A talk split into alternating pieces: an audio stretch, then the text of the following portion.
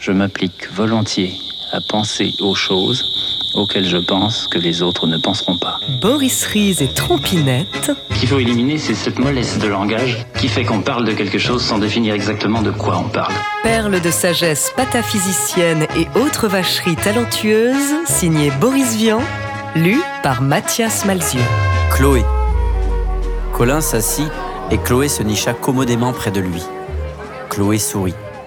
Colin ne dit rien mais passa son bras autour du cou de Chloé et se mit à jouer négligemment avec le premier bouton de sa robe qui s'ouvrait devant. Alice revenait. Elle avait bien choisi le disque. C'était Chloé, arrangé par Duke Ellington. Colin mordillait les cheveux de Chloé près de l'oreille. Il murmura C'est exactement vous. Boris Vian, 1946, l'écume des jours.